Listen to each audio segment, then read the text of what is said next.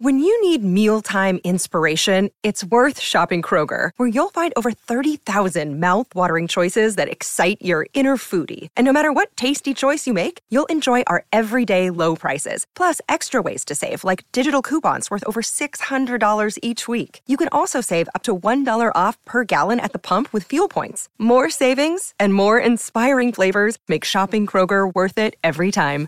Kroger, fresh for everyone. Fuel restrictions apply. Hey, it's Ryan Reynolds, and I'm here with Keith, co star of my upcoming film, If, only in theaters, May 17th. Do you want to tell people the big news?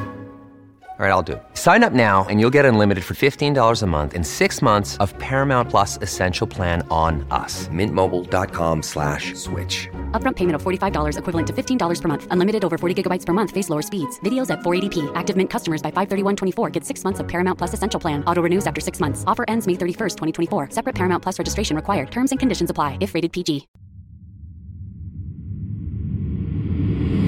Bienvenidos a Creepy en español, creado por John Grills y producido por Guillermo Ruiz de Santiago.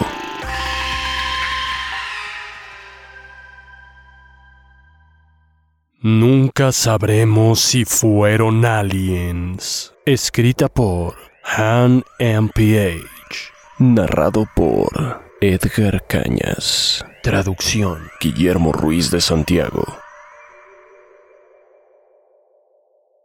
Todo comenzó con un viaje familiar a Las Vegas. Era el año 2009 y decidimos irnos de vacaciones para celebrar mi cumpleaños número 20. Vivimos en California, por lo que irnos manejando en nuestra camioneta minivan nos hacía ahorrarnos los boletos de avión. Un viaje en carretera con papá y mamá para celebrar mis 20 años. ¡Yuhu! Yo sé que suena muy divertido, pero todo valdría la pena cuando llegáramos a Las Vegas. Uno esperaría ver un viaje de carretera hermoso, con paisajes, montañas, escenarios naturales impresionantes, pero en realidad el trayecto de California a Las Vegas mm, solo es desierto. Y más desierto. Y más desierto. Y el desierto nunca acaba. Nuestra primera parada fue en la pequeña ciudad de Baker, California, en un restaurante de comida rápida bastante malo, debo decir. Ahí también cargamos gasolina. Era pleno verano, por lo que el sol y el clima eran sofocantes. La conversación durante el trayecto consistía principalmente en mi padre y yo haciendo chistes y referencias a los Simpson, ninguno de los cuales entendía mi mamá. O, o, la de mis padres hablando entre ellos sobre asuntos familiares que a mí realmente no me importaban. Recuerdo que en esos años siempre llevaba conmigo mi viejo Game Boy, ya sabes, para no aburrirme con esas largas horas de trayecto. Ese verano me había comprado un videojuego sobre platillos voladores y, y, y, es que el tema de los extraterrestres me encantaba. Tardamos seis horas en llegar a nuestro hotel. No era el más lujoso, pero no estaba mal. Íbamos a pasar cuatro días allí. Los primeros dos días nos dedicamos a hacer todo lo que se hace en Las Vegas. Claro, todo lo que se hace en Las Vegas cuando vas acompañado por tus padres comer en restaurantes, comprar en centros comerciales, eh, ir a algún show de magia. Pero al tercer día mi madre decidió quedarse en el hotel ya que tenía un fuerte dolor de cabeza. Por lo que mi papá y yo decidimos dedicar nuestro día a algo más interesante que pasar la noche encerrados en un casino. Los dos estábamos muy intrigados con todos los temas relacionados con los aliens y seres de otros mundos. En realidad yo fui quien arrastró a mi padre por toda esta obsesión extraterrestre. Y, ¿saben? Parte de la razón por la que venimos a Las Vegas en realidad era porque mi papá y yo queríamos conocer la legendaria base militar secreta dedicada a las investigaciones de ovnis. Esa que es mejor conocida como el Área 51. Esta estaba como a unas 85 millas al norte de Las Vegas. Como mi mamá se iba a quedar encerrada en el hotel, decidimos que ese sería el día para subir por la solitaria carretera 375 de Nevada, también conocida como la autopista de los extraterrestres. y así poder dirigirnos hacia la misteriosa base militar. En realidad solo queríamos ver con nuestros propios ojos la base y tomar algunas fotos. Sabíamos que no había mucho que ver aparte de los carteles que te decían que era propiedad del gobierno y que tenían derecho a dispararte en el acto si intentabas entrar sin autorización. Una foto cerca de esos letreros sería lo suficientemente interesante como, como para poder compartirlo en reuniones con amigos o familia y poder decir, yo he estado en el área 51 así que nos pusimos en marcha.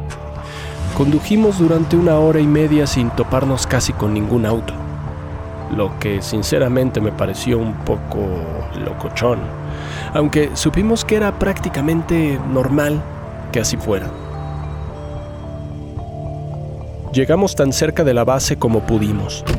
Salimos del coche y descubrimos que era exactamente como lo habían descrito los foros de Internet. Había un camino de tierra que estaba bloqueado por una reja y esta tenía letreros amenazantes de no traspasar. Lo curioso era que había partes donde no había ningún tipo de reja. Solo había marcas naranjas en el suelo que delimitaban el territorio al cual no debías traspasar. Supongo que pensaron que los letreros ahuyentarían a la mayoría de los curiosos y que enrejar la zona solo sería un desperdicio de dinero. Pronto pudimos ver todo el equipo electrónico usado para detectar a forasteros como nosotros. Se componían de cámaras de video que asumo tendrían detección térmica. Pronto me di cuenta que en lo alto de la colina había hombres armados supervisándonos a lo lejos. Supongo que estaban viendo cada movimiento que dábamos para determinar si éramos una amenaza o solo unos simples turistas curiosos. Seguro estaban acostumbrados. Desgraciadamente ni mi papá ni yo somos unos rebeldes, por lo que solo nos limitamos a tomarnos unas fotos, asegurándonos de incluir el letrero que decía que podían dispararnos si traspasábamos la zona. Y luego, después de mirar un poco, decidimos emprender el camino de vuelta al hotel. Antes de subir al coche notamos que el atardecer había comenzado. Qué raro, ¿no? No debería estar oscureciendo a esta hora. Cuando llegamos apenas eran las 3 de la tarde y el sol se ocultaba alrededor de las 7. Nosotros solo llevábamos 40 minutos aquí. Mi padre miró su reloj y se dio cuenta de que había dejado de funcionar por completo. Ya no hacía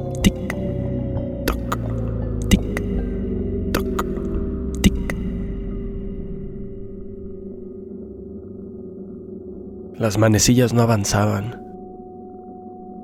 Discutimos brevemente este extraño suceso, pero luego decidimos subir al coche y ponernos en marcha. Entramos a la camioneta, nos abrochamos los cinturones y mi padre encendió el motor. El carro arrancó, pero todos los componentes electrónicos del coche no funcionaban correctamente. No podíamos encender las luces, la radio no tenía señal y el reloj digital del tablero estaba parpadeando sin marcar la hora correcta. El coche estaba en perfecto estado cuando llegamos y el hecho de que los faros no funcionaran cuando la noche empezaba a caer en cualquier momento nos preocupó. Entonces decidimos conducir lo más rápido posible antes de perder visibilidad. Mi papá superó el límite de velocidad permitido, no nos importaba. No nos importaba ser detenidos por la policía, porque pues eso parecía el mejor de los escenarios. Al menos tendríamos su ayuda, ¿no? Una multa por exceso de velocidad, aunque fuera grande, sería un pequeño precio a pagar. Por supuesto pensamos en probar nuestros celulares, pero al igual que todos los aparatos electrónicos del coche, estaban completamente muertos. Cuando uno se pone a pensar en la situación en la que nos habíamos metido, parecía sacada de un mal episodio de la dimensión desconocida. Un padre y un hijo en medio del desierto, lejos de la civilización, con una misteriosa noche amenazando con oscurecerlo todo y sin ningún tipo de dispositivo electrónico funcionando. El capítulo perfecto. Mi padre estaba completamente concentrado en la carretera pisando el acelerador. Y fue ahí cuando yo comencé a ver algo, algo raro en mi espejo retrovisor, del lado derecho. Intenté no reaccionar y no mencionárselo a mi padre porque pues ya tenía los nervios de punta. Honestamente no puedo decirte lo que vi.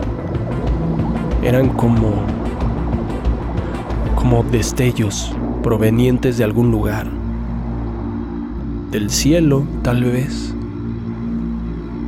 De pronto, el sol que parecía estar ocultándose a una velocidad increíble, pareció detenerse justo detrás de unas montañas, lo que dio un efecto muy bizarro al paisaje, haciendo que todas las sombras a nuestro alrededor se vieran excesivamente largas e intimidantes estábamos en una especie de un... de un atardecer interminable. Bueno, por lo menos eso nos beneficiaba, pues nos permitía seguir viendo el camino frente a nosotros. También los extraños destellos dejaron de verse. Sin embargo, nuestro optimismo duró poco. Cuando sentimos que llevábamos alrededor de una hora conduciendo a gran velocidad, descubrimos que que realmente no estábamos avanzando.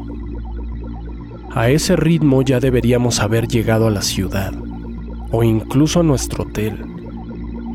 Pero en lugar de eso, todo lo que veíamos era la misma autopista abandonada con un inquietante tinte naranja.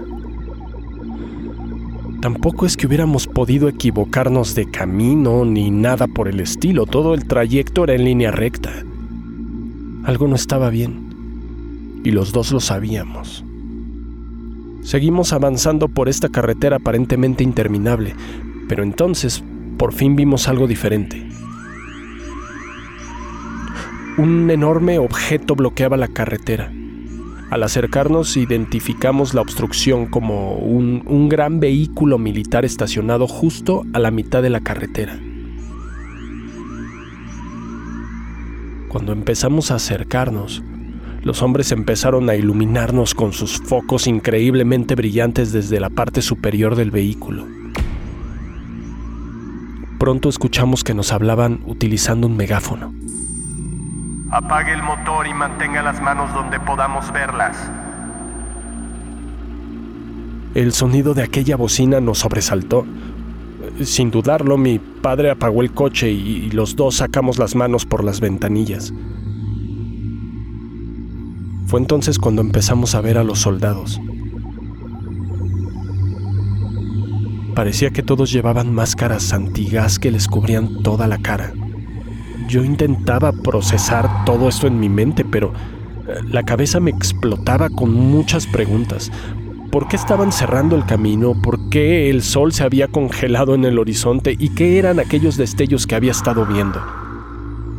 Los soldados llevaban grandes armas, pero en realidad eran las máscaras de gas lo que más me perturbaba.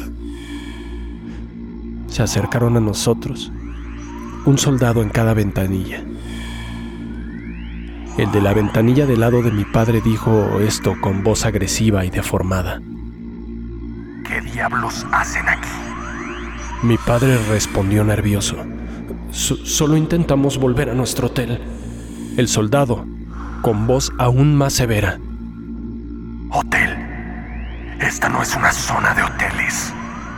Fue en ese momento cuando empecé a sentirme extraño. El tiempo y el espacio parecían distorsionados. Miré al soldado que se asomaba por mi ventanilla y, me di cuenta de que ningún pedazo de su piel estaba expuesto.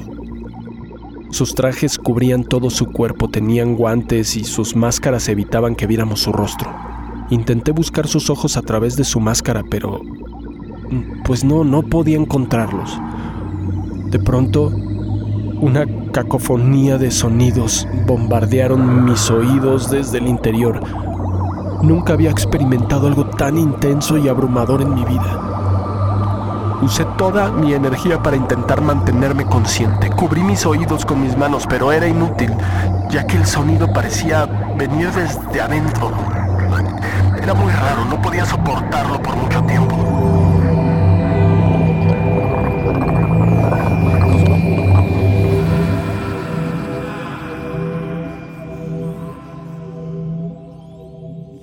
Mi padre y yo perdimos la conciencia. Cuando abrimos los ojos nos encontrábamos estacionados fuera de nuestro hotel.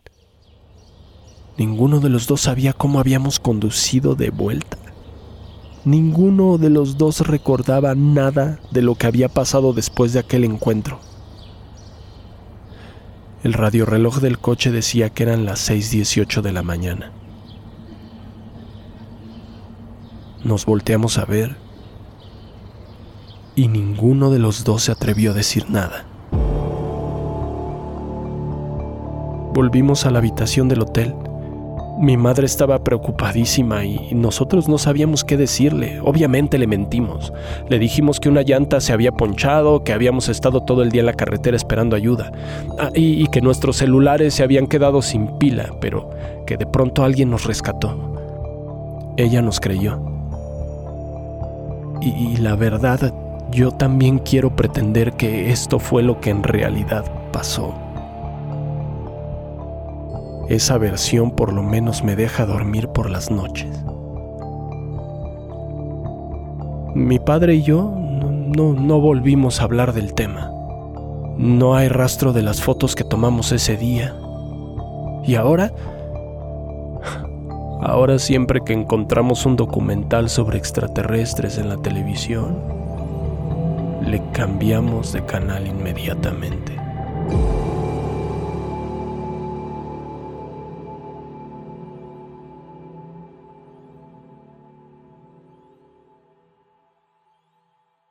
Creepy en español fue creado por John Grills y producido por Guillermo Ruiz de Santiago.